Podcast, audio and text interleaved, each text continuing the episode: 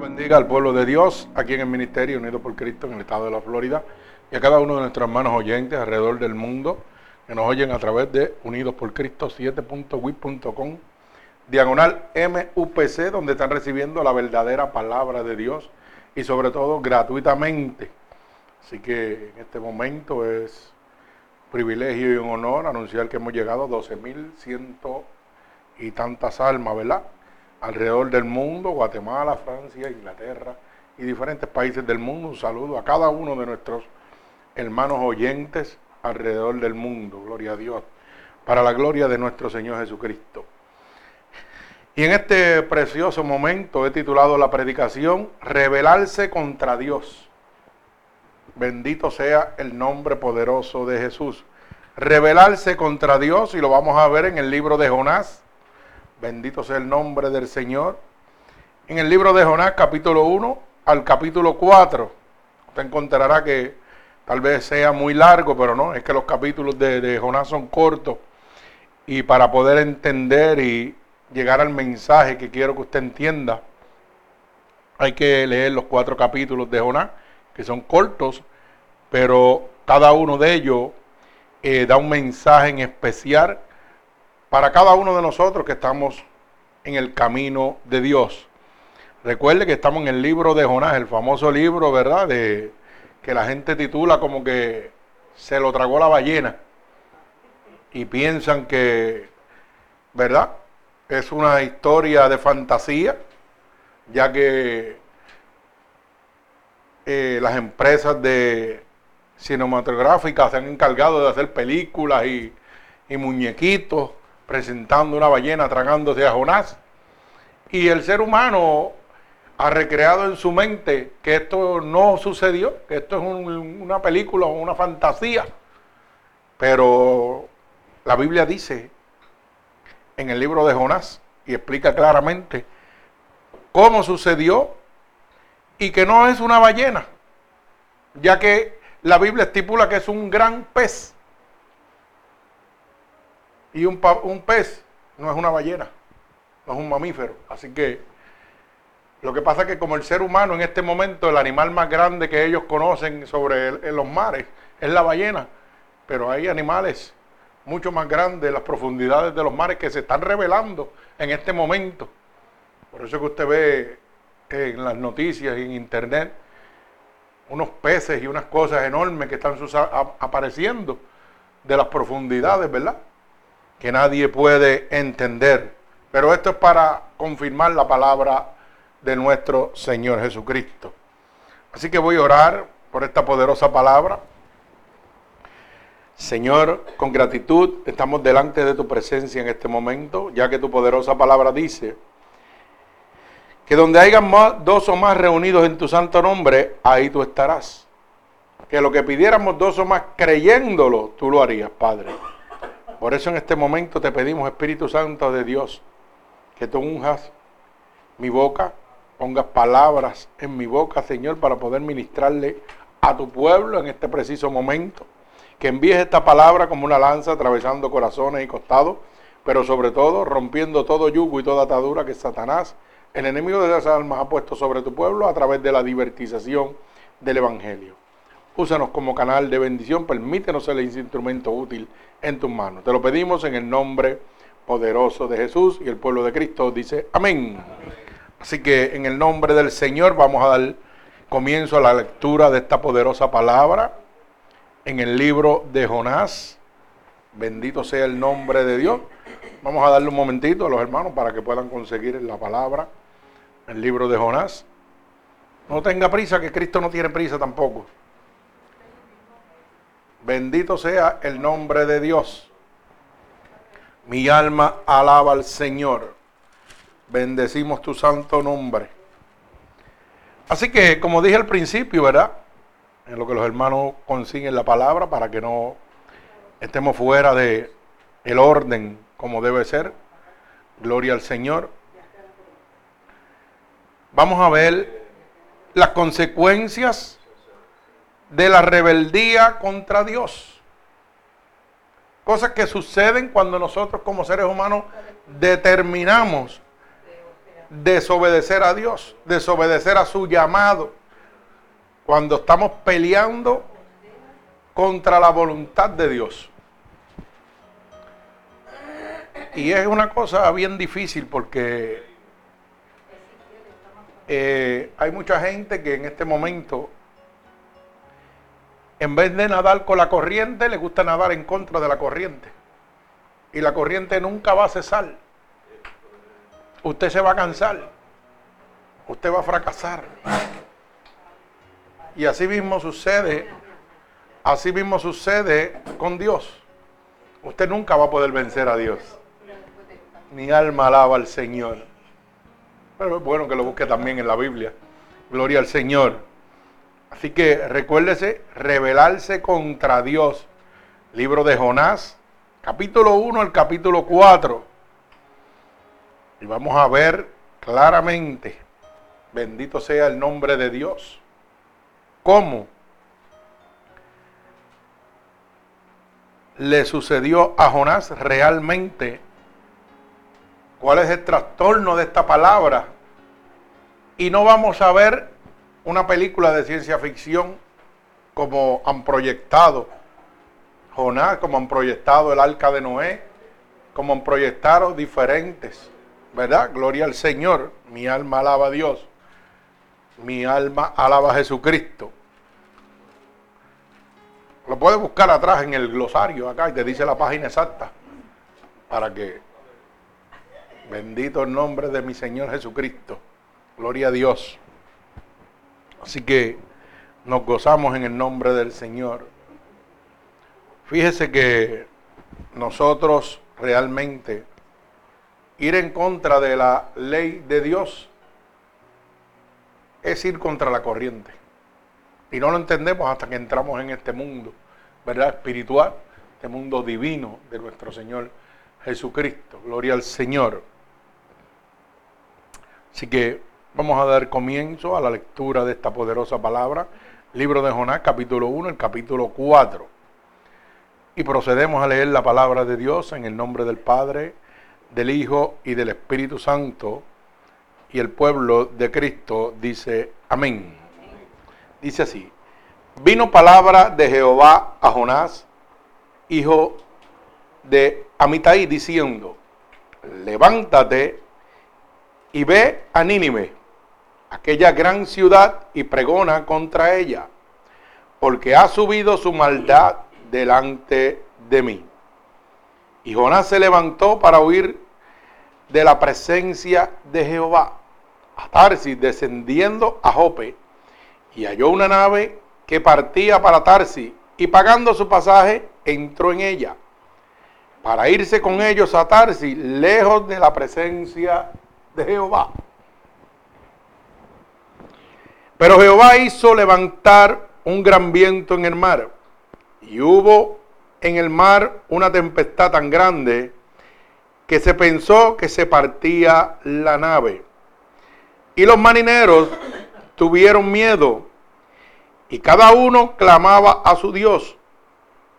Y echaron al mar los enseres que habían en la nave para descargarla de ellos. Pero Jonás había bajado al interior de la nave y se había echado a dormir.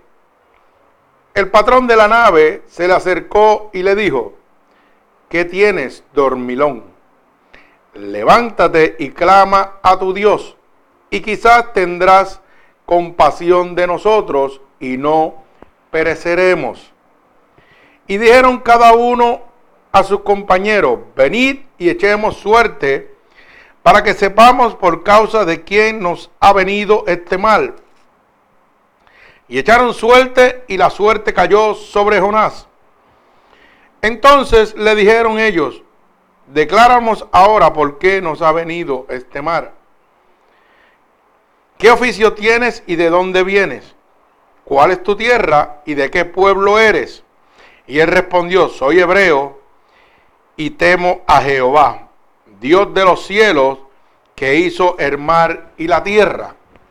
Y aquellos hombres temieron sobremanera y le dijeron, ¿por qué has hecho esto? Porque ellos sabían que huía de la presencia de Jehová, pues él se lo había declarado. Y le dijeron, ¿qué haremos contigo para que el mal se nos aquiete? Porque el mar se iba embraveciendo más y más. Y él le respondió, tomadme y echadme al mar y el mal aquietará. Porque yo sé que por mi causa ha venido esta gran tempestad sobre vosotros. Y aquellos hombres trabajaron para hacer volver la nave a tierra, mas no pudieron, porque el mal se iba embraveciendo más y más contra ellos. Entonces clamaron a Jehová y dijeron, te rogamos ahora Jehová, que no perezcamos nosotros por la vida de este hombre, ni ponga sobre nosotros la sangre inocente, porque tú, Jehová, has hecho como has querido.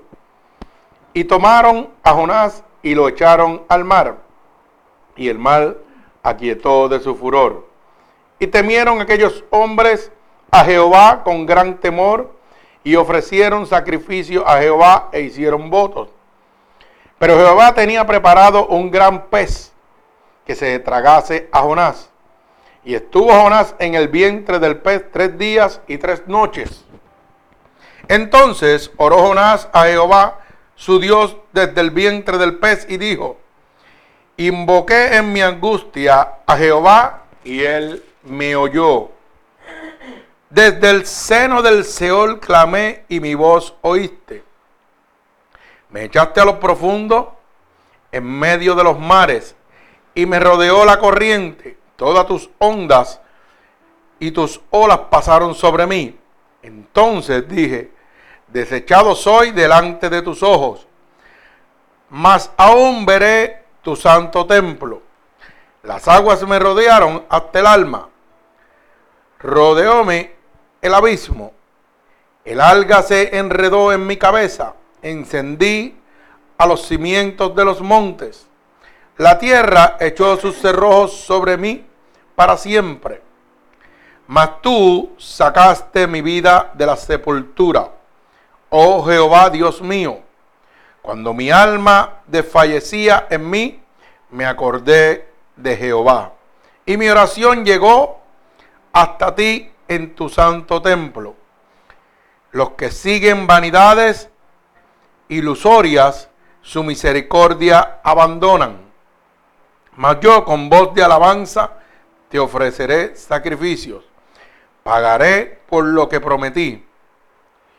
La salvación de Jehová y, mando de y mandó Jehová al pez y vomitó a Jonás en tierra. Vino palabra de Jehová por segunda vez a Jonás diciendo, levántate y ve a Nínive, aquella gran ciudad, y proclama en ella el mensaje que yo te diré. Y él se levantó y Jonás se fue a Nínive conforme a la palabra de Jehová. Y era Nínive una ciudad grande en extremo de tres días de camino. Y comenzó Jonás a entrar por la ciudad caminando camino de un día y predicaba diciendo, de aquí a 40 días Nínive será destruida. Y los hombres de Nínive creyeron a Dios y proclamaron ayuno y se vistieron de Sicilio, desde el mayor hasta el menor de ellos. Y llegó la noticia al rey de Nínive y se levantó de su silla, se despojó de su vestido y se cubrió de silicio y se sentó sobre ceniza. E hizo proclamar y anunciar en Nínive por mandato del rey de sus grandes diciendo, hombres y animales y bueyes y ovejas, no gusten cosa alguna. No se les de alimento ni beban agua, sino cúbrasen de silicio hombres y animales que clamen a Dios fuertemente y conviértanse en cada uno de su mal camino de rapiña que hay en sus manos. Quién sabe si se volverá y se arrepentirá Dios y se apartará el ardor de su ira y no pereceremos. Y vio Dios que lo que hicieron que se convirtieron de su mal camino y se arrepintió del mal que había dicho que les haría y no lo hizo. Pero Jonás se, se apresuntó en extremo y se enojó. Y oró Jehová y dijo, ahora Jehová, ¿no es esto lo que yo decía estando aún en mi tierra? Por eso me apresuré a huir de Tarsi, porque sabía yo que tú eres Dios clemente y piadoso, tardo en enojarte y grande en misericordia, y que te arrepientes del mal. Ahora pues, oh Jehová, te ruego que me quites la vida, porque mejor es la muerte que la vida. Y Jehová le dijo, haces tú bien en enojarte tanto. Y salió Jonás de la ciudad y al campo hacia el oriente de la ciudad. Y se hizo allí una enramada y se sentó debajo de ella, a la sombra, hasta ver qué acontecería en la ciudad. Y preparó Jehová Dios una calabacera, la cual creció sobre Jonás para que hiciese sombra sobre su cabeza y le librase de su malestar. Y Jonás se alegró grandemente por la calabacera. Pero al venir el alba, el día siguiente Dios preparó un gusano, el cual hirió la calabacera y se secó. Y aconteció que al salir el sol, preparó Dios un recio viento solano, y el sol hirió a Jonás en la cabeza, y se desmayaba y deseaba la muerte, diciendo, mejor sería para mí la muerte que la vida. Entonces dijo Dios a Jonás, ¿tanto te enojas por la calabacera? Y él respondió, mucho me enojo hasta la muerte. Y dijo Jehová, ¿tuviste lástima de la calabacera, el cual no trabajaste ni tú hiciste crecer, que en espacio de una noche y en espacio de otra noche pereció? Y no tendré yo piedad de Nínive, aquella gran ciudad donde hay más de 120 mil personas que no saben discernir entre su mano derecha y su mano izquierda y muchos animales. El Señor añada bendición a esta poderosa palabra de Dios. Así que fíjese que lo primero que Dios hace con nosotros es lo mismo que hace con Jonás. Como dice el verso 1 del capítulo 1 de Jonás. Vino palabra de Jehová a Jonás hijo de Natamí, diciendo, levántate y ve a Nínime. Lo primero que Dios hace es hacernos un llamado a cada uno de nosotros. Lo que pasa que diferente a Jonás, Dios había tratado un propósito especial con Jonás. Jonás tenía una misión especial, que era la de ir a Nínive a proclamar el arrepentimiento para que fueran salvos. Nosotros recibimos un llamado por ejemplo, los pastores evangelistas, recibimos un llamado a predicar el Evangelio para que las almas sean convertidas, sean arrepentidas. O sea, el mismo propósito de Jonás. Pero nos muestra que cuando nosotros recibimos un llamado de Dios y aceptamos a Cristo y decidimos seguirlo, el momento de nosotros dejar a Dios trae una consecuencia. Eso es una rebeldía contra Dios. Para que usted lo pueda entender, una vez nosotros le entregamos nuestra vida a Dios, por eso es bien importante. Y yo siempre hablo de esto. Cuando usted decide entregar su vida a Dios, piénselo bien, porque no puede echar atrás. La Biblia dice frío o caliente, en el medio te vomitaré. ¿Qué sucede? Cuando yo no conozco de Dios, en lo absoluto estoy frío totalmente. Como dice al culminar el verso, el capítulo 4 de Jonás, que había más de 120 mil almas que no conocían ni cuál era su mano izquierda ni su derecha. O sea que no tenían conocimiento alguno. Y aún así Dios iba a tener compasión de ellos. De esa misma manera, Dios hace con nosotros. Tiene compasión de nosotros, conociendo que nosotros no tenemos conocimiento alguno. Pero ¿qué sucede? Dios llama pastores, lleva evangelistas, a veces llama personas de la calle para darte un mensaje y hacerte un llamado de parte de Dios. Y nosotros, la mayoría de las veces, en vez de oír a esa persona, en vez de oír a quien está trayendo el mensaje, miramos la persona estructural, o sea, por fuera. Y decimos, yo no lo veo con un gabán, yo no lo veo muy importante, este es un loco, yo no le voy a hacer caso. Pero es que Dios escoge la, la persona que va a llevarte el mensaje de salvación. Dice que usa hasta las piedras. Gente que no le sirven a Dios pueden traerte un mensaje de Dios. Porque Dios es Dios y hace las cosas como Él quiera. Y, yo no sé si usted se ha dado cuenta que Dios desde, el principio de su nacimiento, aún nosotros estando en las cosas malas, haciendo lo malo, Dios siempre nos ha dado un mensaje, o aparte de nuestro padre, o por parte de nuestra madre, o por parte de un amigo, o hemos visto que algún amigo se ha convertido y nosotros seguimos nuestra vida de iniquidad, de maldad, y ese amigo en algún momento nos dijo, tú sabes que lo mejor ha sido Cristo. Piénsalo alguna vez. Y nosotros decimos, no, olvídate de eso. Este mira ahora porque está tapado en el Evangelio, pero primero hacía lo que yo hacía. Eh, voy yo a creerle este sinvergüenza, este se cocota ya mismo.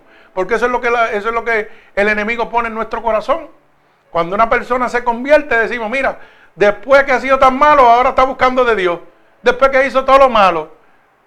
Y usted sabe que cuando a mí me dicen eso, yo me gozo. Porque ahí es donde yo me voy al libro de Román, le digo, ¿tú sabes qué?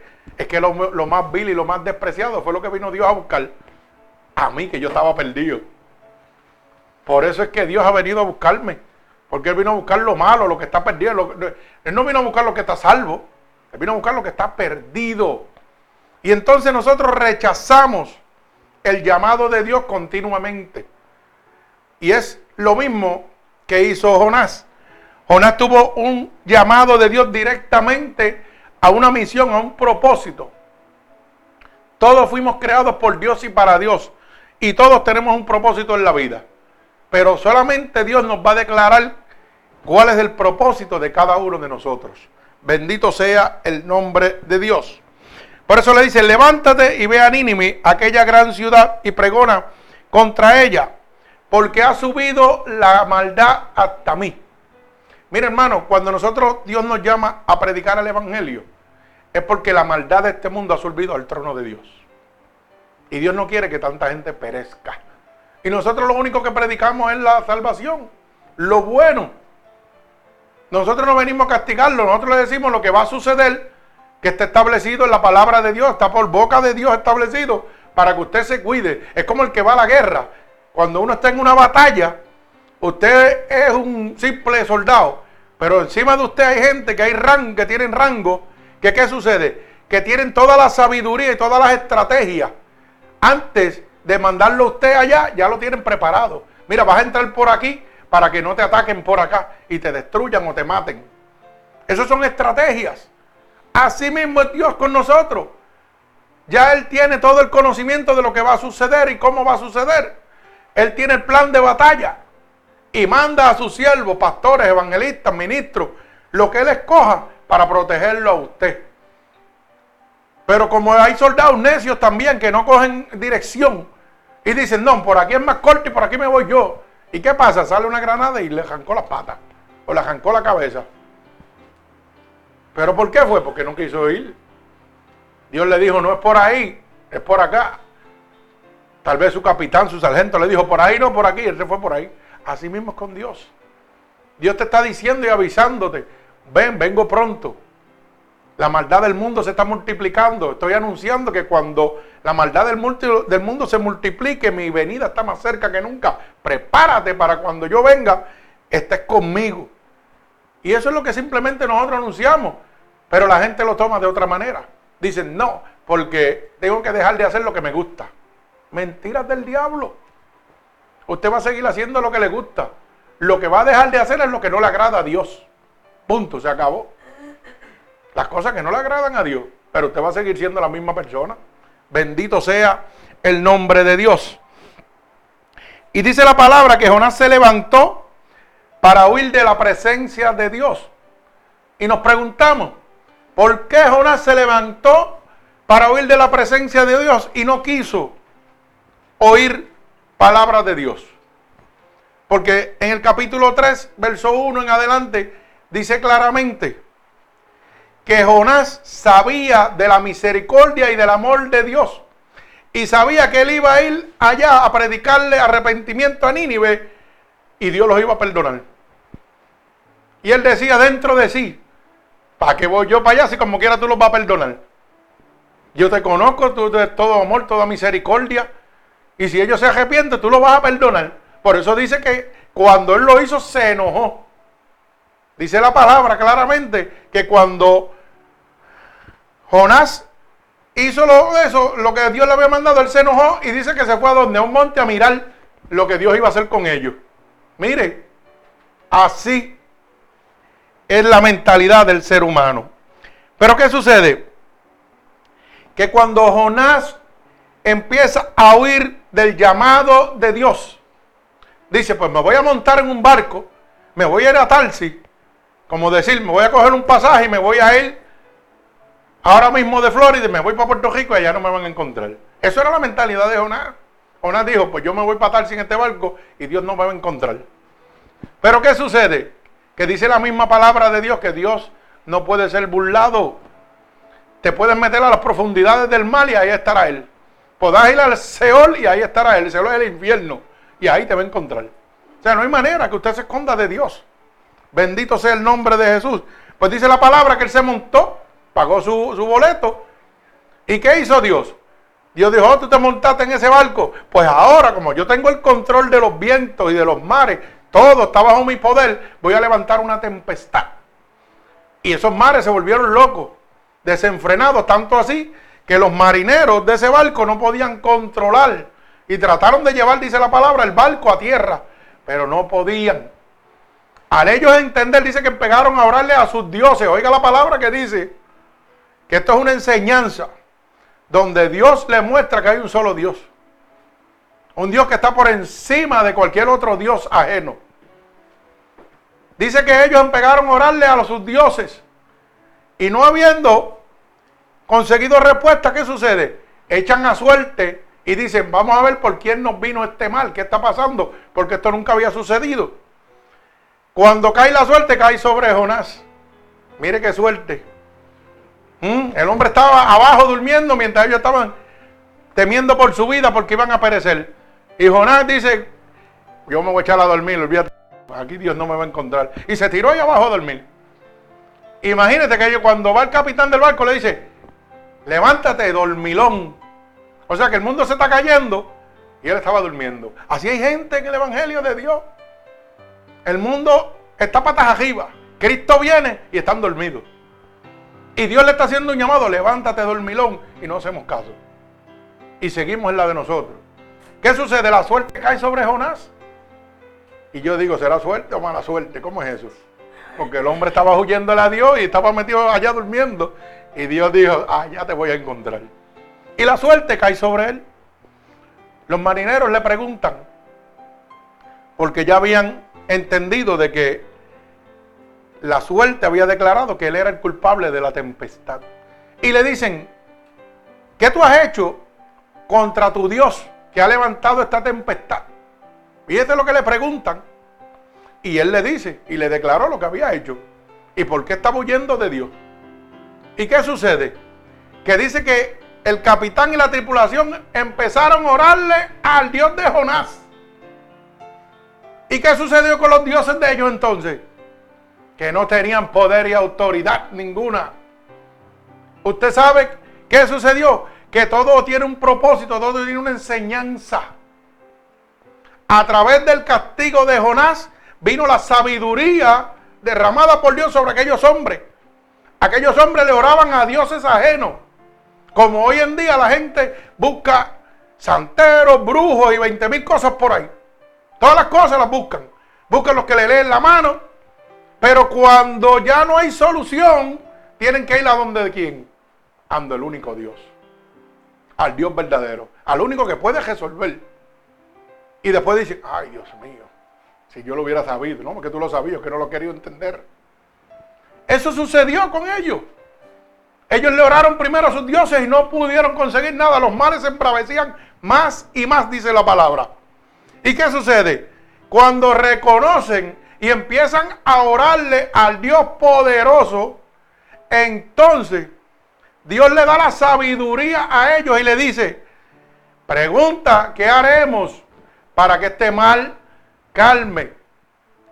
Y viene el capitán y le pregunta a Jonás, ¿y ahora cómo tu Dios va a calmar este mal? ¿Qué yo tengo que hacer?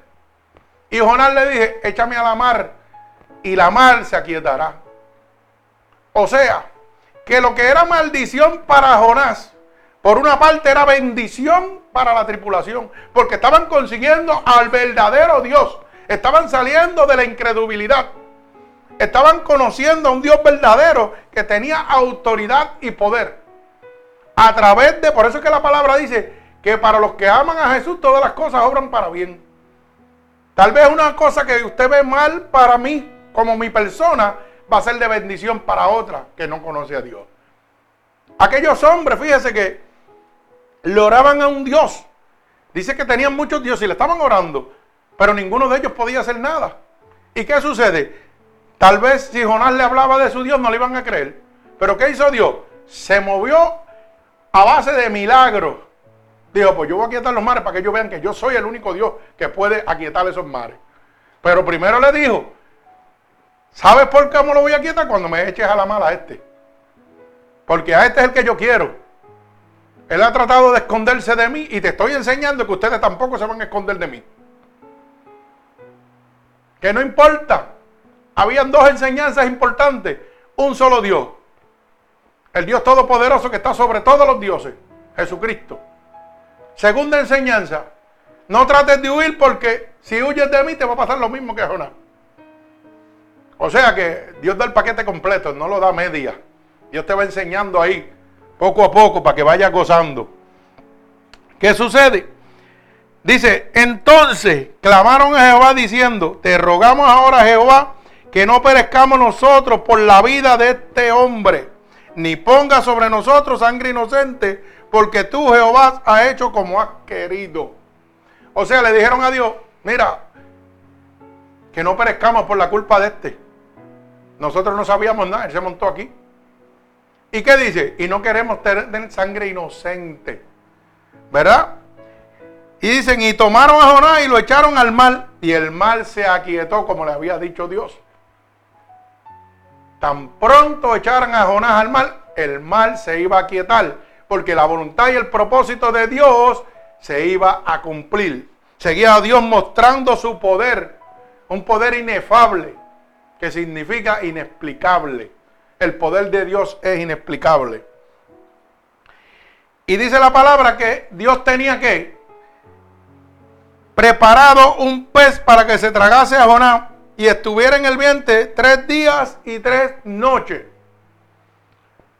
Vuelvo y aclaro, pez, no ballena. Son cosas bien diferentes. Aprendas de eso. ¿Por qué?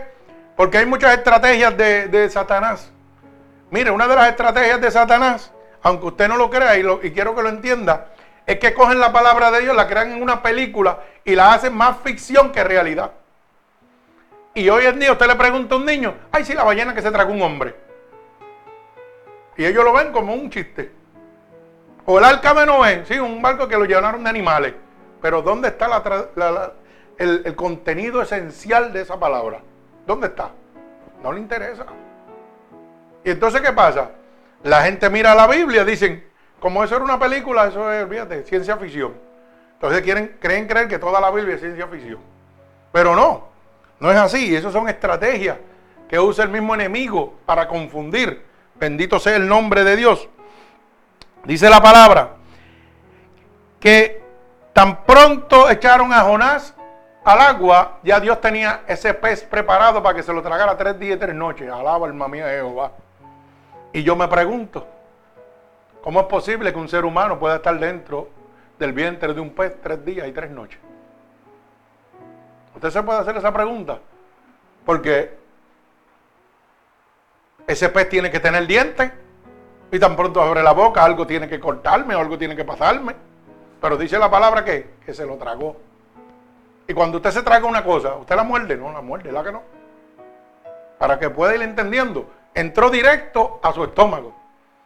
Pero esos fluidos y ácidos que están en el estómago de ese animal, es como los suyos, son ácidos que te queman y te destruyen. Y cómo Dios lo pudo proteger dentro de ese vientre, tres días y tres noches, oiga, y sin alimento. Porque Dios es Dios. ¿Sabe lo que le quiero decir? Que los pensamientos de Dios van más lejos que los suyos. Que las manos de Dios van más lejos que los suyos. Y si Dios pudo hacer eso, le pregunto yo a usted, ¿qué no podrá hacer usted con usted y conmigo? No dude de Dios. Dele la oportunidad a Dios, no se desespere. Dios tiene un proceso y Dios tiene un plan. Dele la oportunidad a Dios que Dios vaya trabajando. Porque Dios lo que nos está mostrando a cada uno de nosotros es lo mismo que le mostró a estos pescadores. Pero nos va a mostrar a nosotros a través del poder de Dios, a través de los milagros de Dios en nuestra vida.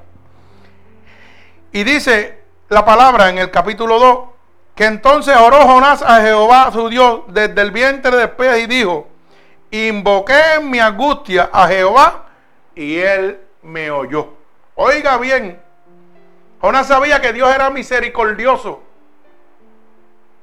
que Dios era amoroso. Él sabía que había desobedecido a Dios. Pero cuando invocó Jonás a Dios, cuando estaba en angustia cuando estaba en sufrimiento, cuando estaba en padecimiento. ¿Y por qué usted cuando está en, angustia y padecimiento no invoca a Dios? Pero no de boca, de corazón. Bendito sea el nombre de Dios. Porque ya ese clamor que hizo Jonás a Dios dice que fue que en angustia. Cuando una persona está angustiada, está en el último momento de desesperación de su vida. Que se está volviendo loco, que ya no sabe qué hacer. Y Jonás decía dentro de aquella vajiga, ¿y ahora quién me va a salvar de aquí? Estoy frito, estoy pescado aquí, no hay break para mí. ¿Y qué dijo? Lo único que me queda es implorarle y clamarle a Dios de misericordia. ¿Y qué dice la palabra? Que en medio de su angustia Dios lo oyó. Usted sabe lo que usted tiene que hacer cuando sienta angustia en su vida. Clamar a Dios. Pero clame con angustia en su corazón. No dude. No ponga excusa, no se queje. Clámele a Dios, Señor, te necesito. Y dice la palabra que si oyó a Jonás, lo va a oír usted también. No importa la situación que usted esté pasando. Jonás estaba rebelde contra Dios. Pero el amor y la misericordia de Dios era más grande. Que dice que cuando lo clamó, Dios le oyó. Sin importarle la condición. Así es Dios con nosotros. Por eso es que a veces usted dice, wow, pero yo estaba en el mundo y hacía esto, esto, esto y aquello, aquello y lo otro. Y de momento le decía, ay Dios, cuídame que no me cojan, que no me pase esto. ¿Ah? ¿Y qué pasó? Que Dios venía y, lo hacía posible. Aún usted siendo malo. Y después decía, se las echaba de gallo. Ya qué suerte tengo. Qué suerte tengo, decíamos. Esa es la ignorancia de no conocer la voluntad de Dios. Muchacho, estoy haciendo lo malo. Ay, Señor, cuídame que voy a hacer esto ahora. Y voy a hacer esto. Y Dios venía, y le tiraba la toalla, mostrándole su gloria, mostrándole su poder y su alcance, para que usted se arrepiente. Entonces lo que hacía era, cogía más vuelo para hacer lo malo. Diciendo, ay, qué suerte tengo. Muchacho, soy un bárbaro. Sí, es así, hermano. Pero ¿qué pasa? Que es que a Dios no lo podemos entender. Nosotros queremos siempre ponerle a Dios y decir cómo Dios piensa. Y no, Dios no piensa como nosotros. Por eso, eso tus pensamientos no son mis pensamientos, ni tus manos son mis manos. Y yo hago mi voluntad, no la tuya. Lo voy a hacer como yo quiera. Mire, hermano, cuando alguien falla y yo estoy sirviéndole a Dios, usted sabe lo primero que yo cojo un látiga para meterle. Cuatro centellazos seguidos. Así es el pensamiento del hombre que está en el Evangelio, que se cree más santo que Dios. Oiga bien, pero es el religioso, no el cristiano. El cristiano va a ayudarlo a usted a levantarse. El religioso lo va a criticar y va a entrar a la patada para que usted se caiga. Para que no se pueda levantar. Porque ese es el pensamiento maligno del hombre. Pero el de Dios no, el de Dios es levantar. Bendito sea el nombre de nuestro Señor Jesucristo. Dice el verso 3, verso 2. Desde el seno del Seol clamé con mi voz y Dios me oíste. Dios mío, yo. O sea, ¿usted sabe lo que es el Seol? El infierno. Y dice Jonás que estando para él, estando en el vientre de ese pez, él se sentía como en el infierno. Porque dice, desde el centro del Seol, o sea, desde el centro del mismo infierno, yo clamé y tú me oíste. No importa lo profundo que tú estés en el pecado con Dios, no importa lo apartado, la maldad que haya habido en tu corazón contra Dios, aunque estés en las mismas pailas del infierno para que lo puedas entender, si le clamas a Dios, Dios te va a oír. Mi alma alaba al Señor. Hay gente que no quieren venir a Dios porque dicen que su pasado, su pasado es tenebroso. Dios dice que desde el mismo infierno, si le clamas, ahí te voy. ¿Cómo hizo con Jonás? Claramente dijo, desde el seno del Señor clamé y mi voz oíste. Bendito sea el nombre de Dios. Me echaste a lo profundo en el medio de los mares y me rodeó la corriente. Todas tus ondas y todas tus olas pasaron sobre mí. Entonces dije, desechado soy delante de los ojos, mas aún veré su santo templo. Todavía había una esperanza en él. Él sabía que había sido desechado, que había recibido un castigo por desobedecer a Dios. Lo mismo que nos va a pasar a cada uno de nosotros cuando desobedecemos a Dios. Pero la esperanza en nuestro corazón, como tenía Jonás, de que iba a ver su santo templo, nunca desapareció de su corazón. Por eso cuando estaba en medio de la angustia empezó a clamar a Dios. Yo sé que he sido malo, que he fallado, que me escondí, que no quise oírte, pero aclamo a tu misericordia, a tu amor. Lo que pasa es que a veces nosotros eh, sobreestimamos la misericordia y el amor de Dios. Y entonces hacemos las cosas premeditadas. ¿Qué es premeditado? Voy a hacer esto malo y como Dios es bueno, después le pido perdón. Y eso no trabaja así. Ahí la consecuencia es doble. Eso se llaman pecados premeditados. Por ejemplo, yo estoy pastoreando y estoy aquí tranquilo. Y digo, pues me voy para la calle y voy a hacer una avería de esas que yo hacía antes. Y después le pido perdón a Dios y vengo y predico. Total, yo le voy a pedir perdón y como él es amor y misericordia, pues él me va a perdonar. ¿Mm? Pero se me olvidó otra parte que dice que fuego consumidor. ¿Mm? Esa es la parte que el diablo no quiere que tú sepas. Que Dios es fuego consumidor. Y que desde el principio, dice la palabra, que cuando los escribas y fariseos ¿verdad? iban al templo, dice que metían a alguien allá adentro, mire. Y dice que todo eso estaba lleno de bronce para reflejar. Pero lo amajaban con una soguita y lo zumbaban para allá adentro. Y dice que si entraban en pegado, había unas campanitas que cuando morían, clic, clic, clic, sonaban y los jalaban. Cuando entraban al templo de Dios. Imagínense que yo diga que voy a hacer lo que voy a hacer y después vengo a predicar y cuando entre por esa puerta las campanitas mías suenen en el piso también. ¿Quién me va a jalar? Alaba alma mía Jehová. El que me va a jalar es el diablo. ¿Ah? ¿Usted se imagina eso? Y así estamos viviendo. Estamos cogiendo el evangelio en vacilón. La gente viene al evangelio y mire, olvídate de eso, voy a hacerla deshacer. Sí, y después pido perdón. ¿Y qué le pasaba a esos sacerdotes, esos sumos sacerdotes que entraban al templo amajados con la cabullita? Y cuando entraban sucios de pecado, caían muertos al instante. ¿Usted sabe lo que significa eso? Que Dios es fuego consumidor. Que Dios no es juego. Dios es amor y misericordia, pero también tiene un límite. Y aquí la gente está viviendo eh, pecados premeditados. Voy a hacer lo malo y antes de venir a la iglesia me arrepiento el domingo y ya Dios me perdonó y a brincar y a saltar otra vez. Y si mueres antes, ¿qué pasa? Y si las campanitas te suenan antes. ¿Ah? Vas para el Seol, al infierno de cabeza. Alaba, alma mía, Jehová. Ay, santo. Bendito sea el nombre de mi Señor Jesucristo. Pues sí, dice que Jonás dice que él había entrado a ese mundo, ¿verdad? Lo, que, de vanidades y ilusorias que, aparta, que apartan a uno de la misericordia de Dios. O sea, cuando nosotros entramos a lo que se llama vanidades y cosas que llenan mi ser carnal, lo que me gusta a mí. Y obvio, oiga bien, quiero que entienda esto. No es que yo no puedo tener. Lo que pasa es que lo que yo tengo no puede ir por encima del primario de Dios puede tener su buen carro, puede tener su buena casa, puede tener sus riquezas de dinero guardadas, pero no puede poner nada de eso por encima de Dios. No puede idolatrarlo. O sea, nada de eso es primero que Dios. Y hoy en día estamos al revés. Hoy ponemos todo primero que Dios.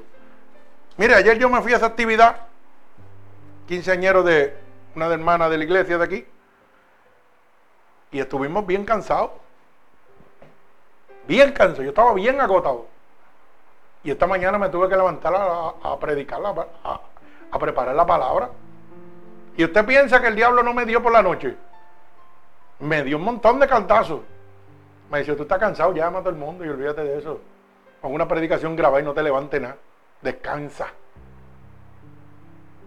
Total, te vamos a ir como quiera por la radio. ¿Y sabe qué yo decía? Yo decía, diablo, la verdad que tú eres condenado. Tú eres medio inteligente, pero también eres bien bruto. ¿Sabe por qué? Porque el que me da la fuerza se llama Jesucristo. Estoy cansado, pero yo le voy a orar y él me va a dar fuerza. Y me levanté agotado. Agotado, agotado. Y tan pronto me levanté, le dije, Señor, dame fuerza y dame palabra. Porque estoy bien agotado. Y Dios me dio la fuerza, me tomé un cafecito y tal, y seguí por ahí para abajo. Pero ¿sabe qué? El diablo me, me tentó y me dijo, no prediques nada, quédate durmiendo, olvídate de eso. Y ¿sabe qué venía a mi mente? Yo le dije, Señor, hay miles de almas que me están esperando. Yo necesito tu fuerza. Y si yo no, tal vez esas miles de almas me van a ir grabados y ellos no saben lo que está pasando. ¿Sabe qué? Pero yo tengo hermanos en vivo que vienen aquí. Y yo me voy a levantar, vengan o no vengan. ¿Sabe por qué? Porque de esa manera yo les demuestro que puedo estar en el mundo, hacer las cosas conforme a la voluntad de Dios, pero darle siempre el primario a Dios.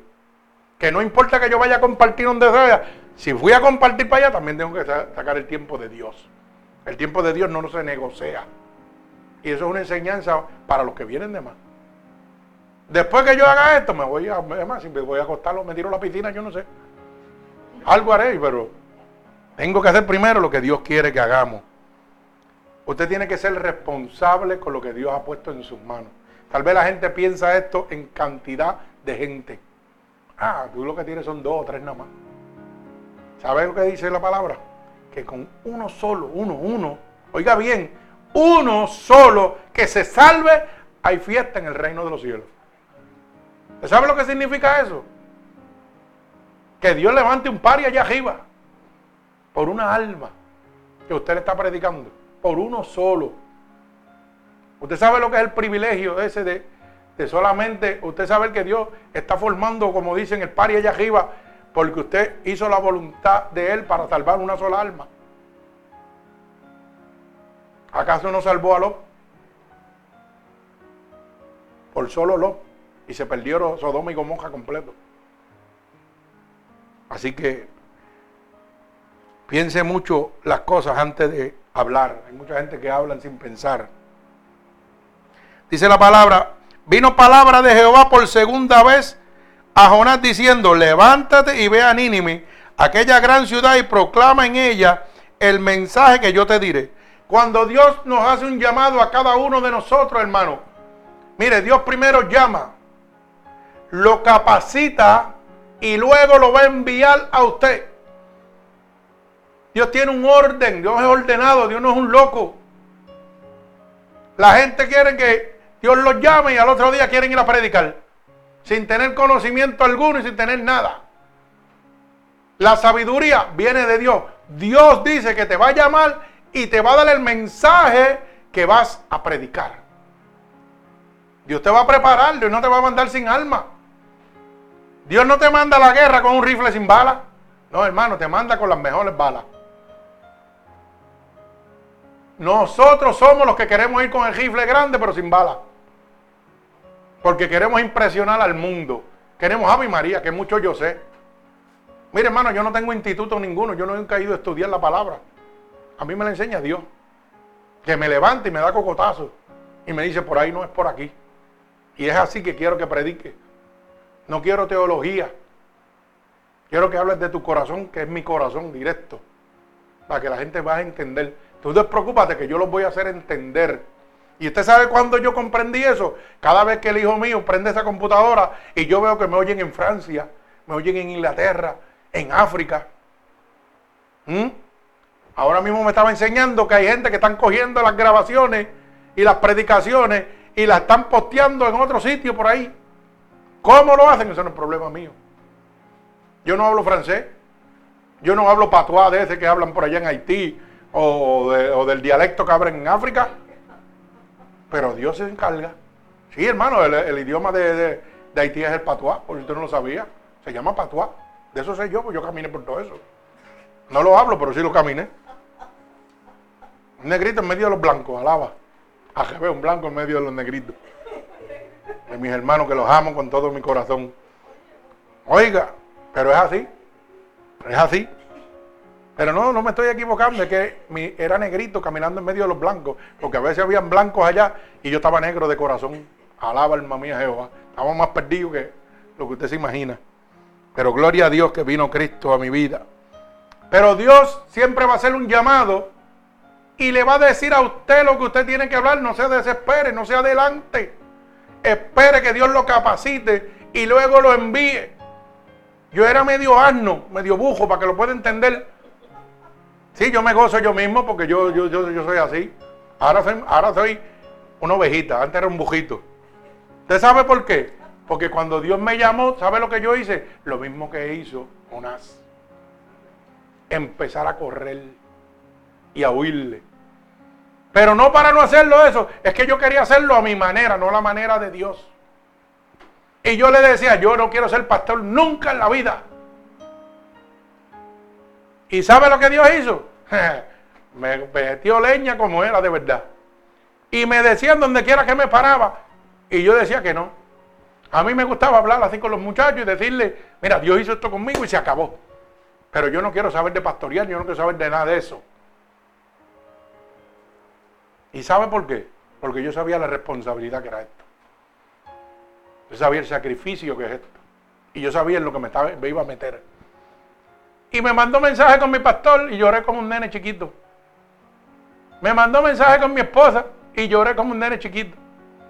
Y me llamaban de Puerto Rico mi hermano Carlos y lloraba como un nene chiquito. Y yo decía, yo tengo que ser bien bujo porque no vivo ninguno de estos tres. Sí, hermano, de verdad que sí. Hasta que Dios me cogió y me apretó bien apretado. Y me dijo, oh, sí, pues a mi manera. Y fíjese, para que usted entienda. Jonás se rebeló contra Dios en el hecho de que dijo, no lo voy a hacer porque conozco tu corazón. Y yo dije, no lo voy a hacer porque sé lo que me va a pasar. Yo te conozco ya, yo sé lo que me va a pasar. Y Dios me dijo, no lo vas a hacer, pues a que se lo tragó en un pez, pero a ti yo te encuentro a. Y empezó a apretarme. Hasta que me hizo convertir en lo que soy hoy. Un siervo de Dios. En ningún sitio me gusta decir que soy pastor. Yo ando como soy. Que Dios hable por mí, no yo. Pero Él es el que enseña, Él es el que educa, Él es el que transforma. Dice que Dios le dijo a, a Jonás, vete a Nínive y le vas a decir lo que yo te voy a decir que diga. Dice que Nínive era una gran ciudad y comenzó Jonás a entrar por la ciudad camino de un día y predicaba diciendo, de aquí a 40 días, Nínive será destruida. O sea, no conforme con lo que estaba pasando dentro del vientre, Dios envía al pez que lo vomite ahí, vomítalo ahí. Y ahora, después que te voy a vomitar a través de este pez, ahora te voy a poner en lo fácil. Vete a una ciudad y dile que la voy a destruir en 40 días. ¿Ah? Es que no se crea que Dios lo va a mandar a usted a cosas fáciles. Cuando Dios lo llama, lo llama y usted tiene que tener carácter para hacer la voluntad de Dios. Predicarle a los demonios no es fácil. Predicarle a la gente que están endemoniados no es fácil. Y usted sabe qué? A veces uno dice, le voy a predicar a mi familia, a mis amigos, que son los más fáciles. A veces son los demonios más malos. Para que usted lo sepa. La familia suya es la más mala para usted predicarle. Predíquela de afuera mejor y déjele eso a Dios. Predíquela de afuera y déjele eso a Dios. Porque ahí es donde Dios lo va a poner en el fuego. ¿Mm? Y Dios le dice, vete a esa ciudad y dile que los voy a exterminar en 40 días. Los voy a liquidar a todos. Imagínense, salgo del vientre, todo magullado, todo arrepentido, y entonces me manda que me maten. Porque yo le voy a decir a Nínime que Dios los va a destruir en 40 días. Esa gente me va a entrar a palo. Ese es el pensamiento humano.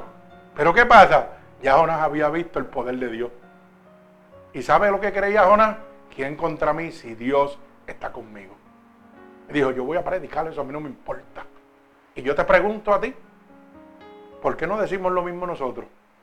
Cuando tenemos una adversidad, cuando tenemos una situación. Mire, no le digamos a Dios lo que me está pasando. Dios sabe lo que le está pasando a usted. Antes, porque dice, porque tus pensamientos los conozco antes de que entren en tu mente, dice la palabra. Pues deje de estar diciéndole, Dios, me duele aquí, me duele allá. Dígale a su dolor y a su problema, dolor, problema, mira el Dios que yo tengo. Te vas para afuera en el nombre de Jesús. Y Dios lo va a hacer. Así trabaja Dios. Eso hizo Jonás. Humanamente, tal vez, antes hubiera visto ese pueblo y decía, me van a matar cuando yo le diga que, que Dios me dijo que los va a matar a todos. Esto me va a arrancar la cabeza. Pero ¿sabe qué?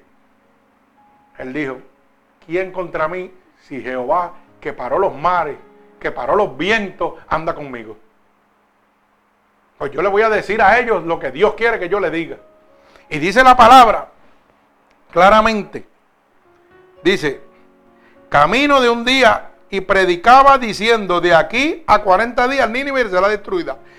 Y los hombres de Nínive creyeron a Dios y proclamaron ayuno y se vistieron de silicio, desde el mayor hasta el menor de ellos. O sea, que no estaban mirando a Jonás porque dicen, ¿creyeron a quién? A Dios. Empezaron a mirar quién estaba dentro de él, no a Jonás. Porque cuando nosotros le servimos a Dios, yo no voy a hablar yo, va a hablar Dios. Y el que esté al lado allá, no importa el demonio que sea, tiene que rendirse a mis pies. ¿Sabe por qué? Porque el demonio que está allá mirándome a mí no está mirando a Roberto el Cano, está mirando al Espíritu de Dios gigante sobre mí. Eso es lo que está sucediendo. Por eso usted cuando predica el Evangelio tiene que ir con la autoridad de Dios, creyendo en fe de que Dios es el que está hablando y no usted.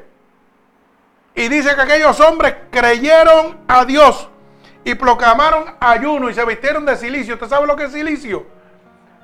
Saco Usted sabe la, gente de antes, no sé si los veían, que se vestían con ropa de saco y unas bolitas aquí amarradas. Eso es silicio. Y ayunando era que se abstenían de comer alimentos. Por ejemplo, digo, voy a ayunar mediodía. Pues desde que me levanté hasta el mediodía yo no toco nada. Y eso lo que está haciendo es matando la carne, matando lo pecaminoso en mí, el ayuno. Pero usted sabe que tiene que aprender algo.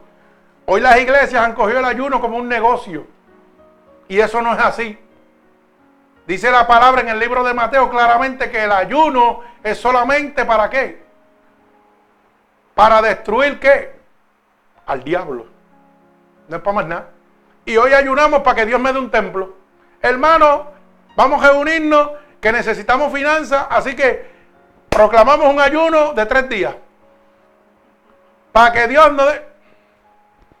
Finanzas para levantar una iglesia, para levantar un templo, ayunando para eso. Cuando la palabra estipula que el ayuno simplemente es para deshacer las obras del diablo, no es para más nada. Eso es para cuando Dios me dice, Cano, hay una persona que está endemoniada, tienes que ir allá, ¿sabes qué? Ayuna. Porque si no el diablo te va a coger y te va a dar contra el piso. Y yo tengo que, miren, calladito. Eso usted no tiene que decírselo a nadie. Yo ayuno para que el pecado, Dios te va a hablar en la mente, en el corazón, y tú vas a decir, wow, tengo, tengo deseos de ayunar. No, no es que tengo deseo, que Dios te lo está diciendo. Ayuno una hora, dos horas, y tú vas a ver cómo Dios empieza a bregar contigo. Y tú vas a ver cómo los pecados pegan a salir, ¡fua, fua, fua, fua! Solo. Solo van a empezar a salir, porque están matando lo pecaminoso, la carne. Pero no se ayuna cuando yo quiero, es cuando Dios me da la orden. Porque dice, y este género no sale más que con ayuno y oración. sea que el ayuno y la oración no es más que para eso. Y la gente lo ha comercializado. Bendito sea el nombre de mi Señor Jesucristo. Dice la palabra que llegó la noticia de Jonás al rey de Nínive. Y dice que se despojó de su silla y de su vestido. El rey oyó eso. Dijo, wow, en 40 días me van a acabar a mí, a mi pueblo. Espérate, déjame bajarme del tronito este, porque el que manda es aquel de que está allá arriba. Y dice que se quitó su vestido y se puso qué? Silicio también. Se puso ropa de saco y dijo, no, yo me voy a rendir al Dios poderoso, al Dios de ese loco que viene a decir que en 40 días nos van a liquidar si no nos arrepentimos. Pero ¿por qué era que Dios había mandado a Jonás? Porque la maldad que había en el pueblo de Nínive había llegado al trono de Dios. ¿Usted sabe por qué nosotros estamos predicando la verdadera palabra de Dios? Porque la maldad de este mundo está llegando al trono de Dios. Y Dios no quiere que más gente perezca. Y nosotros somos los embajadores en la tierra de Dios que anunciamos las buenas dádivas de Dios para la salvación de su alma. Pero eso usted lo va a encontrar en una iglesia que hable de arrepentimiento y salvación, que es la voluntad de Dios no donde le ofrezcan villas y sueños y prosperidad y riqueza y comodidades. Es donde me entren a palo. Que yo diga, cogí dos golpes, pero estoy enderezando, gloria a Dios. Y créalo, las predicaciones son primero para mí, para que ustedes. Los palos, los primeros palos los cojo yo. Y bajo la cabeza. Y yo, perdóname, Señor. Y después yo vengo a predicar. Pero los primeros golpes los cojo yo. Muchos de los hermanos me dicen, uff, me diste palo hoy como es. No, no, yo no. Yo lo cogí primero que tú. Y duro que los cogí, porque a mí me dan más duro que a ti. Bendito sea el nombre de Dios. Y dice la palabra que el mismo rey hizo proclamar que Nínive se pusiera en ayuno y dice que hasta los animales. Y ahora me acuerdo yo de mi, de mi hermano Zacarías, que dice que cuando él ayuna, en la casa de él ayunan hasta los pejos. ¿Cierto o falso? Aquí le tiene que ayudar hasta los pejos, porque si yo cojo la bendición, la bendición los pejos también la cogen. Y no le da ni agua a los pejos, para que usted lo sepa. Dios lo tenga ahí, mire, como es un hombre de Dios, que lo amamos con todo el amor de mi corazón. Sí, hermano. Y hermano Carlos una vez le dijo, pero Tacaría, ¿cómo tú le vas a los pejos? No, no, no, y cuando la bendición baja, no la cogen ellos también, pues tienen que ayunar también. Y ahora cuando yo leo la palabra, la palabra es clara y lo dice. Que dijo el rey que proclamó un ayuno que ni las bestias ni los animales podían, tenían que ayunar, no podían comer tampoco. Bendito sea el nombre de Dios. Hizo proclamar y anunciar a Nínive, por tanto, del rey, oiga lo que dice, y de sus grandes diciendo, hombres, animales, bueyes, ovejas, no gusten de cosa alguna, no se les, se les dé alimento, ni beban agua. O sea que el mismo rey dijo, ni los animales van a tomar agua aquí. Aquí vamos a ayunar todo el mundo. Y ahora yo me acuerdo de mi hermano Zacarías. Bendito sea el nombre de Dios. Sino que cúbrasen de silicio. Mire lo que dice. Cúbrasen de silicio los hombres y los animales. Hasta los animales le pusieron cope saco. Ay, santo, mi alma alaba a Dios.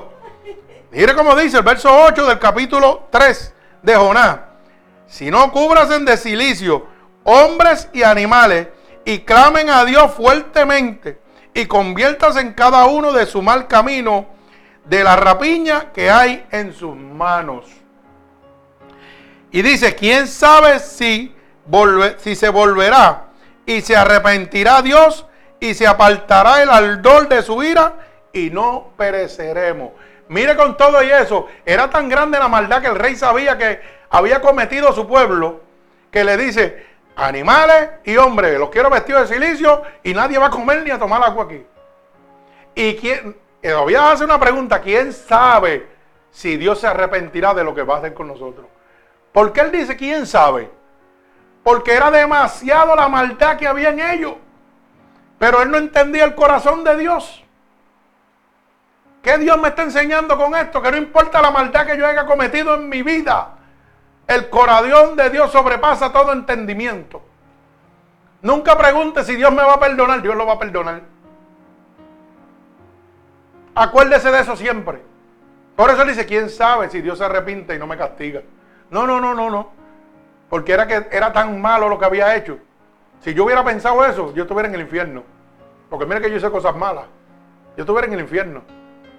Pero dice la palabra de Dios en el libro de los Salmos que el amor de Dios sobrepasa todo entendimiento. Bendito sea el nombre de Dios. Y fíjese, y dice la palabra en el verso 10, y vio Dios que lo que hicieron, que se convirtieron de su mal camino, o sea, había una prerrogativa que usted tiene que ponerle en su mente. Voy a hacer ayuno, voy a hacer silicio, pero te vas a arrepentir de verdad. Porque hay gente que vienen a la iglesia y no se arrepienten. Y entonces, ah, Dios no obra a mi favor. Dios no puede obrar a tu favor porque Dios no brega con los demonios. Dios y el diablo son diferentes, están aparte, son potestades diferentes. Tú vienes a Cristo, vienes de corazón, realmente tú quieres haber un cambio en tu vida, pues entonces tienes que arrepentirte de tu mal, pero de corazón. Y dice la palabra que Dios vio que se convirtieron de su mal camino, o sea que hubo una conversión total. Y yo le hago una pregunta, para que usted mismo se la conteste. Cuando usted vino a Cristo, ¿no ha sentido un cambio en su vida? La gente que lo rodea a usted, ¿no han visto un cambio en su vida? Aleluya, gloria al Señor. Y dice, se convirtieron de su gran camino, que era malo. Y se arrepintió Dios del mal que había dicho que haría y no lo hizo. O sea que cuando yo me arrepiento de corazón, el castigo que Dios tiene preparado por causa de mi desobediencia, vamos a poner las cosas claras, que la gente le quiere echar la culpa a Dios de todo.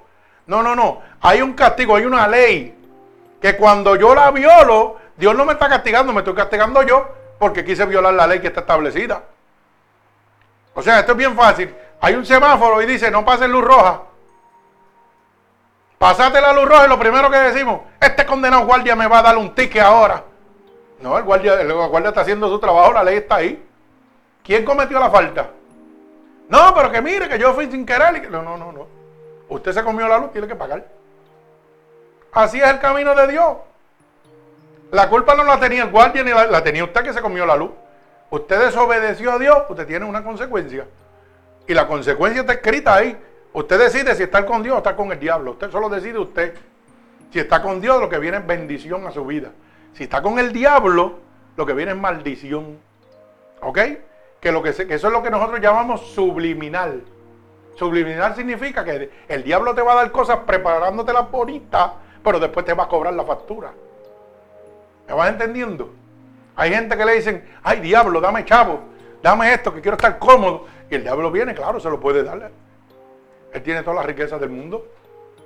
Pero cuando el diablo dice, hora de pagar, empieza esa vida, mire, para atrás y para atrás y para atrás y te quita lo, lo, que te dio y lo que no tenía. Y te deja en la ruina hasta que te quita la vida. Así trabaja Satanás. El diablo te da a cambio. Dios te da gratuitamente. Apréndase eso. Bendito sea el nombre de mi Señor Jesucristo. Y fíjese, culminando ya casi, pero Jonás se apresuntó a extremo y se enojó. ¿Por qué? Porque Jonás sabía que Dios los iba a perdonar. Por eso fue que le dice, en el verso número 2. Y, oró a Jehová y dijo, ahora, oh Jehová, ¿no es esto lo que yo decía estando aún en mi tierra? Por eso me apresuré a oír a Tarsi, porque yo sabía que tú eres Dios clemente y piadoso, tardo en enojarte y grande en misericordia, y que te arrepientes del mal. Por eso fue que Jonás salió huyendo y dijo, cuando Dios me mandó, yo me voy a montar en este barco porque ¿para qué voy a perder el tiempo si Él lo va a perdonar como quiera? Eso no es tu trabajo. Tu trabajo es hacer la voluntad de Dios. Si Dios los perdona o los perdona, ese es problema de Dios, no es problema tuyo. Entonces, esto, esto que le pasó a Jonás es lo que estamos viviendo hoy en día. Hoy la gente ha cogido el, el látigo para juzgar a nuestros propios hermanos ¿ah? en vez de ayudarlo, olvidando lo que Dios haría. No, no, Dios va a hacer esto. No, Dios no va a hacer eso. Dios va, eso es lo que vas a hacer tú humanamente. Entonces un hermano se cae y en vez de yo a levantar, lo que ha hecho que lo critica, muchacho, que se resbaló con fulana de tal. En vez de decirle, hermano, ven acá, vamos a orar, vamos a ayudarte. Vamos a darte que tú necesitas, déjame darte un abrazo. Chacho, van, chacho, hermanito, aquel se fue con la hermanita de la iglesia, mira, y bueno, hizo la avería. Olvídate de eso. Es un hijo del diablo. Hijo del diablo eres tú que no te ayudas a levantarlo al caído. Tú eres el hijo del diablo. Porque tú sabes que dice la palabra, que Dios abojece el que crea discordia entre hermanos. Dios vino a levantar, no a destruir. Bendito sea el nombre de Dios. Y ese es el pensamiento que tenía Jonás. El pensamiento que tienen muchos religiosos hoy en día. ¿Para qué? Si como quiera, este se va a perder, ¿para qué voy yo detrás de él? Se va a perder. ¿Y quién eres tú para decidir si quién se salva o no? Mi trabajo es decirle que Dios lo ama y que Dios lo quiere y que está aquí para levantarlo, para sanarlo, para restaurarlo en el nombre de Jesús. El trabajo de Dios es decidir si se salva o no. El mío es levantar y servir. Bendito sea el nombre de Dios. Dice la palabra que Jonás se apresuró y se enojó por eso, por la decisión que iba a tomar Dios. Aquí hay gente que se enojan porque Dios toma unas decisiones que no son las que ellos quieren que tomen. Mucha gente así vive. Bendito sea el nombre de Dios. Y le dice, ahora pues, oh Jehová, te ruego que me quiten la vida porque mejor es la muerte que la vida.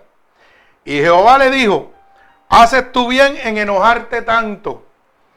Y salió Jonás de la ciudad y al campo y hacia el oriente de la ciudad y se hizo allí una enramada y se sentó debajo de ella a la sombra hasta ver qué acontecía en la ciudad. O sea, preparó, como dicen, un bohío a la salida de la ciudad a ver cómo Dios hacía con ellos, si los destruía o los perdonaba. Así tapándose del sol.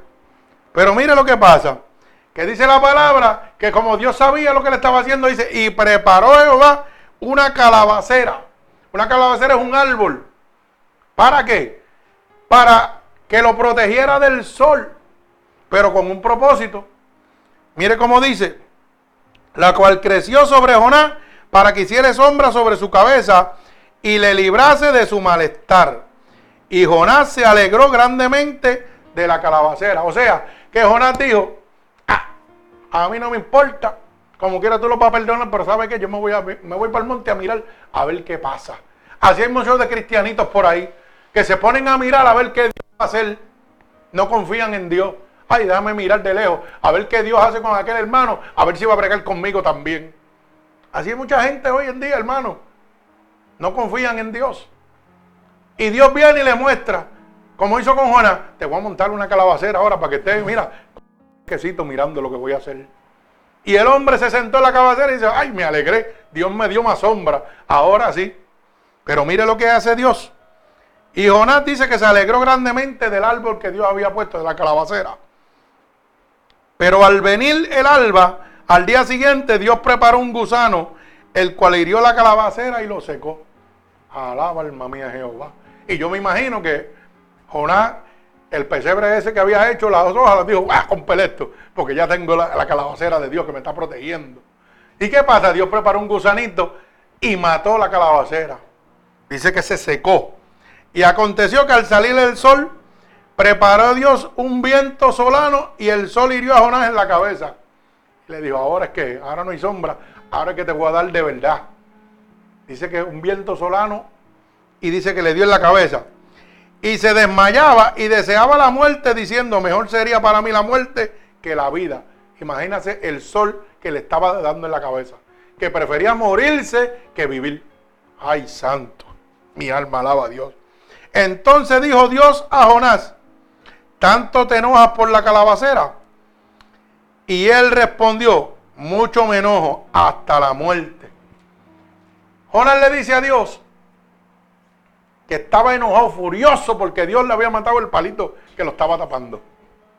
Y Dios le pregunta, ¿y tanto tú te enojas porque yo maté esa calabacera que te estaba protegiendo? Bendito el nombre de Dios. Y dice, mucho me enojo hasta la muerte. Y dijo Jehová, tuviste lástima de la calabacera, ¿verdad? ¿Qué Dios le estaba mostrando? Que a él le dio pena la calabacera. ¿Por qué? Porque la, se había destruido y ya no había protección para él. Y, le, Dios, y Dios le pregunta, ¿y tanto tú te enojaste porque yo maté la calabacera? Imagínate. No me voy a enojar si prefiero morirme porque no hay quien me tape del sol. Ese era el enojo que tenía Jonás. ¿Verdad? Entonces dice, el cual no trabajaste, ni tú la hiciste crecer. Que en espacio de una noche nació y en espacio de otra noche pereció. O sea, yo la hice en una noche y en un día. La hice florecer y la hice desaparecer. Ese es el poder de Dios. Solamente Dios lo puede hacer. Imagínese que usted esté bajo eso y usted ve un sol violento y diga, ay Señor, no aguanto este sol. Y sol le mande un palo flamboyán ahí. En el momento, en un día y en la noche vaya y se lo, queme.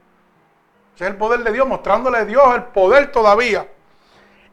Y dice Dios, le dice a Jonás, y, y no tendré yo piedad de Nínive, aquella gran ciudad donde hay más de 120 mil personas que no saben discernir entre su mano derecha y su mano izquierda y sus animales. O sea, tú te compadeces de una calabacera que yo fui el que la sembré, que yo fui el que la maté para protegerte a ti. Tú tienes compasión contra ellos, pero no tienes compasión contra el pueblo de Nínive. O sea, te enojas porque yo los voy a perdonar. Así está el pueblo de Dios hoy. Hoy la gente de Dios, el 90% de las iglesias, de las casas de Dios, están viviendo de esa manera. Se enojan porque Dios perdona a gente que ellos creen que no deben de recibir perdón. Y yo le pregunto, ¿y usted se olvidó de dónde Dios lo sacó usted? Porque yo no me he olvidado nunca ni me olvidaré de dónde Dios me sacó. Y yo sé que yo he sido peor que mucha gente, igual que usted. Y si yo hubiera tenido esa mentalidad, estuviera en el infierno. Pero qué bueno que hubo gente que creían en el poder de Dios. Y decían, como le dijo Dios a, a Jonás, tú te compadeces de una triste calabacera que yo fui el que la hice crecer, pero no te puedes compadecer de tu hermano. ¿Cuánta gente hay así en el Evangelio hoy en día? Que no nos compadecemos de la gente que vemos. Que nos importa, como digo yo, tres pepinos, ¿verdad? Lo que está sucediendo. Mire, Dios tiene trabajo para cada uno de sus siervos. Usted tiene que esperar simplemente en Dios. Dios lo llamó, espere que Dios le hable. Dios le va a decir lo que tiene que hacer y cuando usted esté listo, usted lo va a empezar a hacer sin darse cuenta. No se ajore, vamos al paso de Dios. Dios nos dice qué debemos hacer. Él el que se revela contra Dios tendrá que pagar su rebelión. Si usted se revela contra Dios, hermano, usted va a pagar como pagó Jonás. Yo no quisiera estar en un pez jamás en la vida. ni quisiera ver la ira de Dios sobre mí. Porque yo he visto a través de la escritura la ira de Dios sobre los pueblos, Sodoma y Gomorra. Pueblo que fue homosexual, lesbiano. Y Dios le dijo, arrepiéntase. El justo Lot fue allá. Y ellos no se arrepintieron. Y Dios, y le dijo a Dios, Dios, si hubieran 10, 10, 10, ¿tú los perdonarías? No habían 10. Señor, si hubieran ocho, no habían ocho. Seguía diciéndole, Señor, si hubieran cuatro, no habían cuatro justos. Todo el pueblo estaba en maldad. Señor, uno, uno solo que hubiera. Si hubiera un solo justo en esta tierra, ¿tú los perdonarías? No lo encontró. ¿Qué hizo Dios? Mandó fuego del cielo y destruyó Sodoma y Gomorra. Y la Biblia dice que en los últimos días, antes de la venida de Dios, el mundo estará como Sodoma y Gomorra. Y no estamos como Sodoma y Gomorra. ¿Usted sabe lo que es Sodoma y Gomorra? Dos ciudades que eran completamente homosexuales, lesbianas, hechiceros, idólatras. ¿No estamos viviendo eso? El mundo se ha convertido en Sodoma y Gomorra. Ya los valores desaparecieron. Ya no importa. Entonces, ¿qué Dios me está diciendo? Prepárate porque vengo pronto. Cuando esto esté sucediendo, vengo pronto. Cuando esto esté sucediendo, el gobierno del anticristo se va a montar. En Apocalipsis 18 habla claro del chip que se va a implantar en la frente y en la mano derecha. Ya eso está. En Japón se está usando. Estados Unidos lo certificó en el 2014. Que las personas de Medicaid van a empezar a recibir ese chip. Sea, todo se está cumpliendo. Dios está avisando como le avisó a Nínive. Pero Nínive, su rey se rindió de su mal. Hoy la humanidad no quiere rendirse al mal, quieren seguir en lo malo, en la maldad. Bendito sea el nombre de Dios. Fíjense que a pesar de que Jonás era indigno, Dios lo escogió para un trabajo alto, para un lugar escogido y un puesto de honor. Dios no escogió un presidente ni un alcalde. Dios vino a buscar una persona que era indigna. Como me vino a buscar a mí, indigno. Me dijo, yo quiero que tú prediques el evangelio de salvación al mundo. Y yo era un pecador indigno. Y eso mismo viene a buscar Dios, lo que está perdido, lo más vil y lo más despreciado, para avergonzar a las naciones. Así que goces en el Señor cuando usted se encuentre en una situación que usted se sienta lo más vil y lo más despreciado. Porque a eso es que Dios vino a buscar. Jonás tuvo el privilegio de ser el primer gran misionero para el extranjero. El primer misionero que Dios llamó, la primera persona que Dios llamó a evangelizar fuera al extranjero fue a Jonás. Ese fue el privilegio que Dios le dio. Fíjate, a una persona que era vil. Es que Dios hace lo que, lo que Él quiere. Dios es un experto en cambiar lo malo a lo bueno. Bendito sea el nombre de Dios el mensaje de traer arrepentimiento a una ciudad grande que estaba mal delante de Dios. El trabajo de él era mostrar el amor y la compasión que Dios tiene para todas las razas y toda la gente. Ese es el trabajo de nosotros, mostrar el amor y la compasión que Dios tiene para todo el mundo, sin importar el género, sin importar la raza, sin importar la condición económica de la persona. El trabajo de nosotros es hablar de la compasión y del amor de Dios.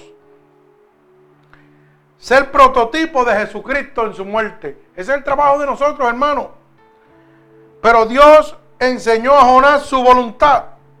A veces Dios hace esto con un silbido apacible y dedicado. A veces Dios te va a decir, Ángel, quiero que hagas esto, hablándote suavecito. Como dice eso por esa cancioncita por ahí suavecito.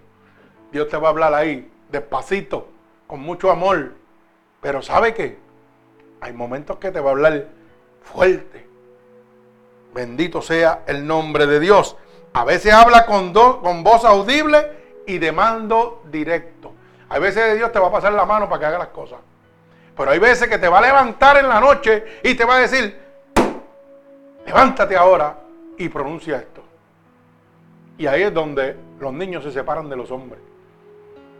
Porque todavía yo recuerdo hoy día la primera vez que Dios me habló audible a mí en mi cuarto. Que me llamó por mi nombre. Yo me paré. En medio de la noche me paré que temblaba como un cajo chimeando. Y pegué a buscar como un fantasma en el cuarto. Y miraba y miraba para todos lados, para todos lados. Y me llamó por mi nombre.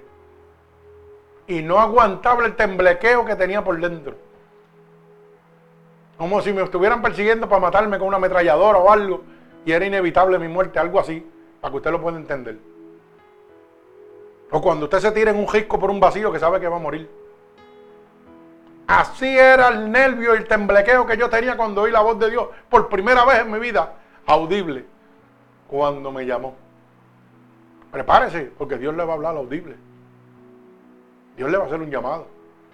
Y usted va a pensar que es un, un sueño o algo pero usted va a caer de pie en la cama. De pie va a caer. Bendito sea el nombre poderoso de mi Señor Jesucristo. En todo caso, cuando Dios quiere que hagamos algo, nos lo va a mostrar. Mire, primero Dios le va a hablar. ¿Y usted? Ah, a lo mejor no es para mí. Luego Dios se lo va a mostrar en sueño, en revelación. Luego usted lo va a vivir físicamente. Y ahí es donde usted dice, pero espérate, yo como que estuve aquí, yo vi esto antes, sin usted nunca ha estado ahí. ¿Usted le ha pasado eso? ¿Nunca le ha pasado? Que a veces va a llegar a un sitio y cuando está llegando así viene un jefe, espérate, ahora va a pasar esto, va a pasar una persona así, va a hacer esto así, así, así. Y usted se cree que usted es vidente o algo así. No, hermano, eso no es eso. Los videntes no entran al reino de los cielos, es un disparate. Eso es revelación de Dios. A mí me pasa cajando. Yo me muestro y estoy así. Y a veces estoy sentado así y le he dicho a mi esposa, tú sabes que yo soñé que es esto que va a pasar ahora. Yo lo vi aquí en mi mente. Va a pasar así, así, así, así. Y eso es que Dios está bregando contigo desde hace tiempo. Eso es que Dios está bregando contigo desde hace tiempo. Que Dios tiene algo lindo para ti. No es que mi abuela era vidente, que mi tío era vidente, que aquel. Eso es mentira del diablo. Eso es mentira, no es disparate. Es que Dios está bregando contigo porque tiene un propósito con tu vida, con la de tu familia, con la de tu hogar. Dios está bregando contigo desde hace tiempo y te lo está dejando saber. Es un don que Dios derrama sobre uno, que pronto lo va a poner en función. Y ese don, ¿sabe lo que va a hacer? Protegerte a ti, porque vas a ver las cosas antes de que sucedan. Ay, santo, siento la presencia de Dios. Eso no sucede cuando entregamos nuestra vida a Cristo. Dios nos va a proteger para que usted entienda, como lo ven las películas a veces, una gente que tiene que poderes en la mente, ay, va a pasar una bala por aquí, no pase que te van a matar. Y eso es una realidad. Eso no es una ciencia ficción, es una realidad. Ese es Dios apercibiéndote del peligro. ¿Cuántas veces Dios no te ha percibido del peligro? Y amigos tuyos hoy en día no, no están vivos, están muertos. Porque tú dijiste, ay, no tengo ganas de ir para allá. Que no, tú no tenías ganas, era Dios que te estaba cuidando que te quitó las ganas de ir a janguear esa noche con tu amigo y tu amigo hoy está muerto y tú estás vivo. De ir a acompañar a X persona y lo mataron allá y hoy tú estás vivo. Eso no se llama suerte. Eso se llama el plan de Dios bregando con tu vida. Mostrándote que te está cuidando porque tiene un propósito para contigo. Mi alma alaba al Señor. Pero todavía hay gente que Dios los ha salvado cientos de veces de la muerte le ha mostrado su cobertura y quieren seguir viviendo como le da la gana. El límite de Dios tiene una línea. Así que oiga la voz de Dios. Bendito sea el nombre de mi Señor Jesucristo. Mientras debemos estar en espera, siempre preguntando, Señor, ¿qué quieres que yo haga? Como preguntó Pablo. Mientras usted esté en la espera que lo que Dios está haciendo con usted, o está esperando la voz de Dios, siempre pregunte en su corazón, Señor, ¿qué tú quieres que yo haga? Y Él te va a hablar. Tal vez a veces tú se lo preguntes y dices, no oigo respuesta, sigue preguntándole. Que un día Dios te va a decir lo que Él quiere que Él haga. Como se reveló Jonás, nos podemos revelar también nosotros y pagar un precio. Así que tenga mucha cuenta. Igual que Jonás se reveló, usted le puede pasar lo mismo. El diablo puede meterle cositas en la cabeza y usted rebelarse. Y lo que Dios está hablando con esta palabra es que va a tener una consecuencia. Por eso dice la palabra, es mejor no conocerme que conocerme y dejarme. Hay que estar bien claro, bendito sea el nombre de Dios. Yo soy una persona que usted me habla hoy, yo me acuerdo, yo soy como el elefante, tengo mente de elefante. El elefante nunca olvida. Y usted sabe que yo me acuerdo que mi hermano Juan una vez me dijo, ¿Tú sabes por qué yo no me entrego? Porque hasta que yo no esté listo, yo no lo quiero hacer. Nunca se me olvidan esas palabras. Cuando yo esté listo. Nunca se me olvida, ¿cierto o falso? Me lo digo así bien claro. Y va tiempo que me lo digo. Y yo no busco de Dios porque yo soy, yo no juego con eso. el día que yo lo vaya a hacer, yo tengo que estar preparado para eso. Y eso me gustó esa contestación. Y no le dije se me quedó aquí. Así se debe vivir la vida en Dios. Su propia conciencia lo va a condenar a usted. Eso le sucedió a Jonás. Pegó a huir de Dios y su conciencia lo estaba comiendo. Cuando yo hago algo malo, que Dios sabe, que yo sé que estoy delante de Dios mal, te sabe que la conciencia me pega a hablar. Porque todos los seres humanos tenemos una conciencia acusadora que me acusa de lo bueno y de lo malo. Todo el tiempo me está hablando. Así que cuídese de eso. Jonás fue hecho un espectáculo para el mundo. La historia de Jonás, el mundo la sabe. El mundo entero, eso fue un espectáculo. O sea que Dios lo puso arriba y también lo puso abajo para que fuera gozando. Por desobediente, Dios, Dios te llamó. Sí, wow, Dios llamó a Jonás.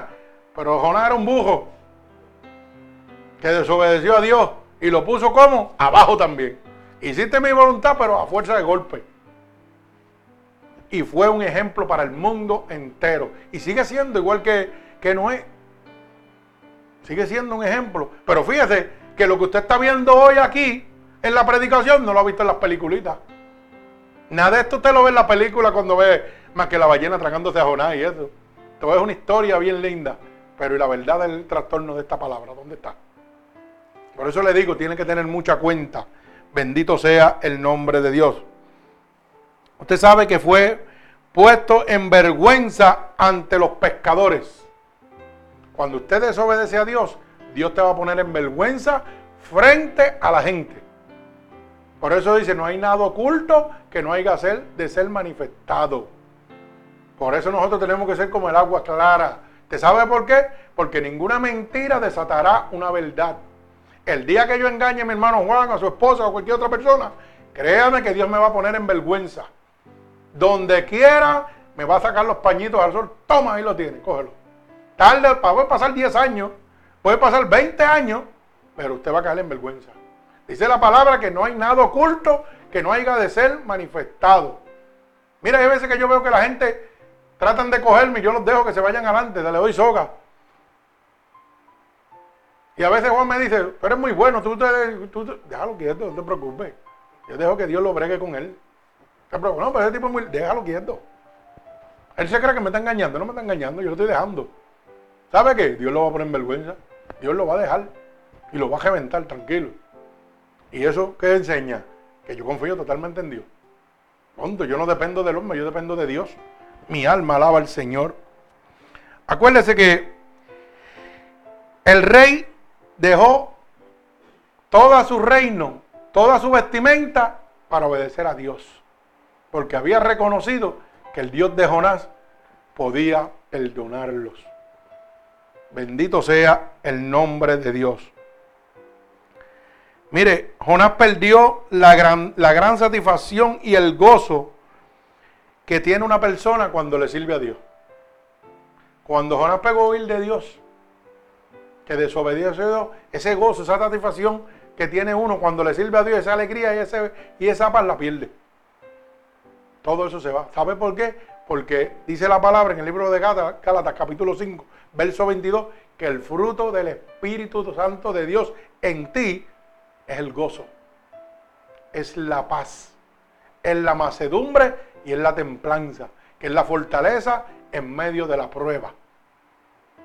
Y él lo perdió todo por desobedecer a Dios. Bendito el nombre de mi Señor Jesucristo. Fíjese que estuvo tres días en el vientre del pez y se desmayó por el sol y Dios le puso una calabacera y se la quitó. O sea que estuvo pasando palo a todo lo que da desde que desobedeció a Dios. Dios mostrándole. O sea que ir en contra de la voluntad de Dios tiene una consecuencia. Y él viendo que el rey, que tenía todo el poder, se rindió a Dios, todavía él era un desobediente. Todavía seguía pensando, ah, pero tú los vas a perdonar. Eso no es problema tuyo, eso es problema de Dios. Dios es el dueño del cielo. Hoy en día nosotros los pastores, las iglesias y las religiones queremos decidir quién entra al cielo y quién no. No, hermano, eso le toca a Dios. Mi trabajo es decirle que Dios te ama y que yo estoy aquí para servirte y mostrarte el camino a la salvación. Y tú tomas la decisión pero hoy las iglesias, no, no te pongas pantalones, no te afeites las patas, hoy aquello, lo otro, no te maquilles, no aquello. Si ellos guardan esa, esa doctrina así, hay que respetarlo también. Pero eso ni te va a salvar, ni la ropa, ni la vestimenta, ni lo que tú tengas te va a llevar al cielo. Hoy en día muchas religiones que son Más que pasado dice que los que están tatuados no entran al reino de los cielos. Y montan una pelea y una, y una, por eso. Y yo, ¿será este Dios para decirme si yo entro o no? Si ya la palabra está escrita ahí. La palabra está escrita. Eso está claro. Entonces sacan, sacan de contexto la palabra de Dios para... La palabra habla de marcar. Cuando usted se marca es cuando recibe latigazo que hace cicatrices. Y entonces no, te están marcando y va a botar los tatuajes como marca. Y tampoco dice que tampoco habla directamente y te dice que va que los que practican tales cosas heredan el reino de Dios. Mentira, no lo dice en ningún sitio. Lo que dice establecido la palabra, cuando hay pecados que dicen que no vas a entrar al reino de Dios, eso es lo que tienen que cuidarse. Y dice, los que practican tales cosas no heredan el reino de Dios, porque Dios te lo está diciendo. Si tú quieres entrar a mi reino, es esto, esto, esto, esto, esto y esto. No lo hagas. Es esto, esto, esto, esto. Vas a Apocalipsis, capítulo 21, verso 8. Vas a Romanos, vas al libro de Gálatas, capítulo 5, verso 19. Y te dice todo lo que, lo que tienes. Y Dios, Dios es el dueño del cielo. Él dice quién entra y quién no. Pero en ningún sitio aparecen los tatuajes. Y las religiones peleando por eso. Peleando. Yo quisiera ver como, como se sacan el pellejo. Y dicen, nah, tú no vas a entrar porque tú estás marcado. Y él dijo, ay Señor. Y de la marca que habla en Apocalipsis, la marca del diablo, el 666. Pero todo lo, lo sacan de contexto. Entonces yo le pregunto, dice la palabra que la carne va al polvo de la tierra de donde salió. Y el alma y el espíritu van a Jehová de los ejércitos, que es el que lo dio. Y en el alma y el espíritu se va el tatuaje. Alaba alma mía Jehová, que tenga oído que oiga. Esto es para los sabios, para los que creen que saben mucho. Esto es una tiradita en la mapa que vayan haciendo embocadura. Alaba alma mía Jehová. Bendito sea el nombre de Dios. Dice, por el resto de su vida, Jonás fue un hombre, el hombre más pequeño, más débil en su categoría. Porque por más que usted quiera aparentar la mancha de lo que hizo Jonás, quedó grabado para el resto de su vida. ¿Usted sabía eso? Me explico. Cuando yo le sirvo a Dios, o cualquier pastor, o evangelista, o lo que tú quieras llamar, le sirve a Dios y le falla a Dios, ¿sabe lo que sucede? Que lo que hizo falla que hizo, la va a llevar hasta la muerte se puede arrepentir, Dios lo puede salvar, Dios lo puede reenmendar y ponerlo en su lugar, pero donde quiera que se pare, esa mancha va a estar con él. Me explico. Ahora mismo, por decir un caso así, que es de los más que conocemos, eh, Fon cometió un error con su secretaria. Eso no se va a bojar nunca de encima de él. Aunque Dios lo haya perdonado y Dios, oiga, quiero que lo entienda, y Dios lo haya puesto nuevamente, si lo puso, no sé, esperamos en el Señor que sí, que lo reivindique y busque el camino y pueda salvarse, pero la mancha de lo que cometió, eso no se va a olvidar jamás en la vida. Es como el que mata a una persona, muchachos, que él mató a uno hace 20 años, 50 años atrás mató uno. Aunque sea un hombre de Dios ahora, mató a aquel hace 50, 100 años atrás, esa mancha se queda para el resto de su vida. Eso le pasó a Jonás. La desobediencia que cometió, eso murió con él. Por eso lo hizo un hombre que pequeño. A los ojos de quién? De la humanidad. Porque el que me está mirando, si ahora mismo yo vengo, Señor, que prenda el diablo, y vengo y me enamoro por ahí alguna avería, me voy afuera, mira cómo las mozas mías hacen. Mmm. No te como un mangocito yo lo arreglo. Alaba. Oiga, bendito sea el nombre de Dios. Sigo. Mire, y vuelvo a los caminos otra vez. Eso no sé, nadie se va a olvidar de eso, todo el mundo, y, siempre van a estar tratando de poner la llaga ahí. Taquiti, taquiti, taquiti, poner la llaga ahí, aunque Dios me ponga en mi lugar nuevamente. Pero déjeme recordarle algo también. Cuando yo le hago una falta a Dios, yo pierdo galardones delante de Dios. ¿Sabe lo que significa? Que ya lo que yo tenía con Dios no lo voy a tener, no voy a estar al mismo nivel. Eso le pasó a David. David era el hombre de Dios que, ¿qué pasa? Que cuando se acostó con la mujer de su soldado, Le falló a Dios y Dios sí lo perdonó. Pero ¿qué hizo Dios? Le quitó un privilegio. Le dijo, ya no vas a construir el templo mío. Se acabó para ti. Vas a seguirle lo demás, reinando y todo, pero mi templo no va. Eso era un privilegio de construir el templo de Dios. ¿Y a quién se lo dio? A su hijo Salomón. Alaba. O sea que Dios nos muestra que la desobediencia mía va a tener una consecuencia. Un privilegio que yo tenía con Dios, Dios me lo va a quitar. Ya no lo voy a tener. Que voy a estar en el camino de Dios, pero ya no con la misma fortaleza. ¿Me va entendiendo? No con el mismo privilegio, no con el mismo galardón. Porque esa mancha te la va a estampar el mundo encima. ¿Me entiende? Bendito sea el nombre de Dios. Por eso es bien importante usted cuidarse. Mire, hoy en día, usted sabe que cuando usted sale de aquí, hay un millón de ojos encima de usted mirando que usted hace para pelarlo. Usted sabe cuánta gente, familia suya, familia mía, están locos porque yo me escocote. Que yo me resbale para decir, ah, eso lo sabía yo. Que tú no ibas a durar con Dios, nada. Que tú eso era guaje nada más. Familia mía. Locos porque yo me escocote. Pero cosa, cosa dura es dar golpe contra el aguijón, dice la palabra. Y para yo escocotarme se tiene que escocotar Dios. Y Dios no se va a escocotar. ¿Sabe por qué? Porque yo negocié con Él. Yo hice pacto con Él. Y yo le dije, antes de yo escocotarme, me quitas la vida. Así que no va para ningún lado. Se van a quedar con las ganas de verme apartado de Dios algún día. Negativo, eso no va a pasar. Primero me voy allá arriba antes de apartarme de Él. Y yo lo digo por mi sentir, por lo que yo pacté con Dios. ¿Te puede decir que no diga eso? Si tú no estás consciente de lo que tú quieres con Dios. Pero cuando yo estuve muerto y fue al cielo, dije, no voy a perder lo que Dios me ha mostrado. Ese cielo yo me lo voy a arrebatar y no voy a permitir que nadie me lo quite. Por eso le dije a Dios, quítame la vida antes de perderme. Así que tenga mucha cuenta lo que usted habla, lo que usted hace, lo que usted mira de la manera que lo mira. ¿Sabe por qué? Porque los ojos están puestos encima de usted. Hoy todo el mundo sabe que está mirando qué Juan hace. Juan se convirtió, hoy están mirando qué tú haces, en qué tú fallas para pelarte como el guineo. Eso te van a pelar, olvídate. Están ahí y tirando pescado a ver si Juan se resbala. Créalo. Tan pronto nosotros convertimos, el diablo usa todo lo que tiene para tratar de que nosotros nos escocotemos. Pero ¿sabe qué, Juan? Cosa dura es dar golpe contra el aguijón. ¿Sabe por qué? Porque Dios está contigo. Y con Cristo eres más que vencedor por aquel que ha vencido en la cruz. Con Cristo somos más que vencedores. Si quiere, para adelante como el elefante, con un paso lento, pero aplastante. Alaba alma mía Jehová. Nos gozamos en el nombre de Dios. Aleluya. Así que culmino con esta palabra. Una sola pregunta. El camino divino es lo mejor. ¿No quisiera usted en este momento andar en el camino divino?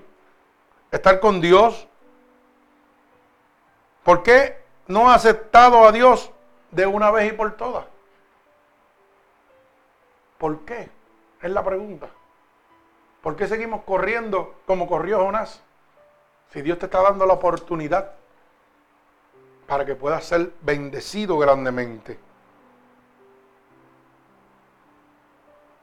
¿Por qué no se entregan hoy a Dios y dejan que Dios guíe nuestra vida?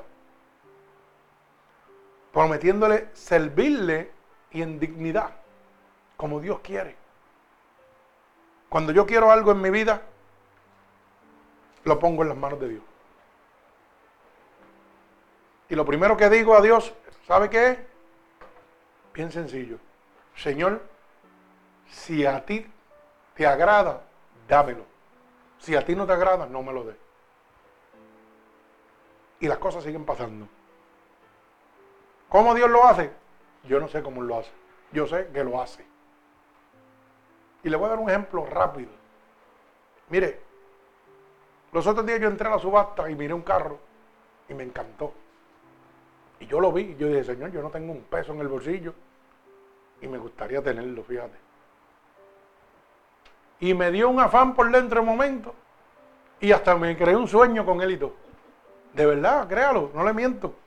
Y ya yo lo veía arreglado y lo veía como, y veía todo. Yo dije, aquí me monto con mi esposa me voy para Nueva York con la capota bajada, me gozo, me lo disfruto. Y yo dije, Señor, antes de yo morirme, si tú me lo quieres dar, me lo das. Pero yo no tengo dinero, yo no sé cómo tú lo vas a hacer. Esos cajos todos cogen 4, 5, 6 mil pesos en la subasta. Dios me lo dio por mil dólares. Y todo en molíos esbaratados, hecho canto. Y a aquel le faltan los dos bombas y los focos, cogiendo perfectas condiciones. Y Dios me lo dio en mil dólares. Yo lo digo a la gente y no lo creen. Dice que es imposible. Y yo, bueno, lo que pasa es que es imposible para ustedes. Pero para el Dios que yo le sirvo, ese es el, ese es el área buena de él, en trabajar en lo imposible. Yo no tenía chavo. Me lo compraron y todo. Y yo dije, pues Señor, tú sabrás todas las cosas. Y yo le dije, Señor, va a estar ahí hasta que tú quieras. Cuando tú quieras que yo lo arregle, amén, tú vas a proveer las maneras de arreglarlo.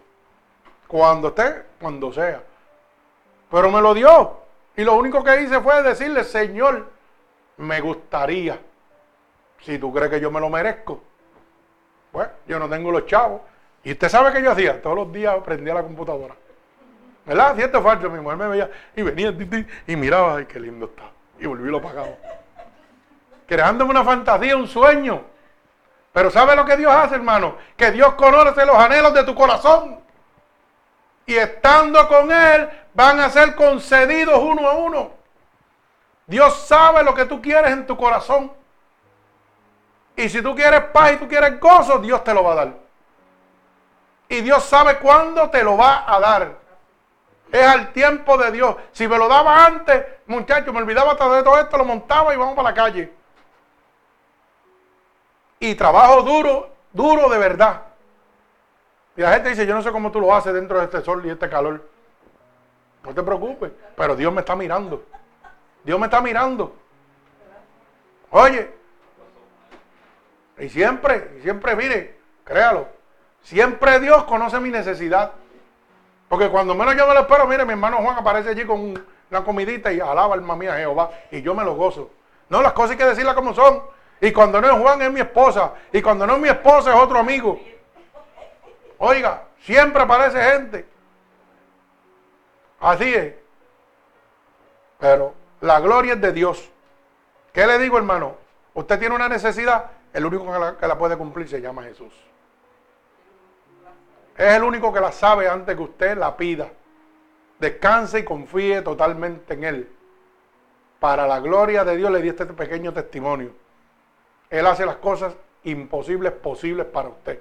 Porque dice la palabra que para los que creen, todo es posible. Bendito sea el nombre de Dios. Así que si usted quiere dejar de correr como corrió Jonás y quiere obedecer la voz de Dios a este llamado que Dios le está haciendo, que tantas veces usted lo ha oído a través de nuestra predicación, lo único que tiene que hacer en este momento es declarar con su boca que Jesucristo es su Salvador. Lo único que tiene que repetir conmigo estas palabras, amigo oyente, en este momento. Señor, hoy he entendido que el huir de tu palabra y de tu llamado ha sido mi consecuencia a perder todos los beneficios que tú tienes para mí.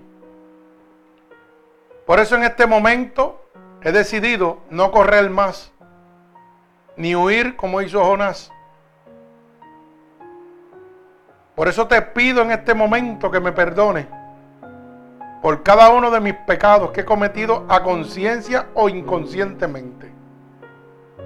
He oído que tu palabra dice que si yo declaro con mi boca que tú eres mi salvador, yo sería salvo. Y yo estoy declarando con mi boca que tú eres mi salvador. He oído que tu palabra dice que si yo creyera en mi corazón que tú te levantaste de entre los muertos, yo sería salvo. Y yo creo en mi corazón que tú sí te has levantado de entre los muertos. Por eso ahora te pido que me escribas en el libro de la vida y no permitas que me aparte nunca más de ti. Padre, en el nombre de Jesús, mira a cada una de estas personas alrededor del mundo que en este momento te han aceptado como tu único y exclusivo Salvador. Yo te pido que tú te allegues a ellos en este momento, Espíritu Santo de Dios, que tú poses tu bálsamo sobre ellos, que tu mano se extienda sobre cada uno de ellos ahora mismo, como confirmación de que tú los estás recibiendo en este momento como hijos tuyos. Oye ese clamor, Dios, delante de ti, Señor, que han declarado, Dios, que no quieren correr más, que quieren estar en tus brazos en este momento, Dios. Allégate a ellos ahora mismo, Espíritu Santo de Dios. Dale un toque de tu Espíritu. Padre, por el poder y la autoridad que tú me has dado, yo declaro ahora mismo un regalo del cielo sobre cada uno de ellos. Y lo ato con cuerdas de amor a ti en el nombre de Jesús. Amén y amén. Que Dios les bendiga. Así que, hermano oyente, cada uno de ustedes, si esta predicación ha cambiado su vida y quiere hacérsela llegar a alguien, puede hacerlo a través de Unidos por Cristo 7.wip.com diagonal MUPC, donde recibirán la verdadera palabra de Dios y gratuitamente. Para la gloria de Dios, recuerde que estamos los domingos a las once y media, salimos al aire, eh, miércoles y viernes a las 8. Así que cualquier mensaje puede hacerlo llegar a través de Unidos por Cristo 7.wix.com diagonal MUPC. Que Dios les bendiga.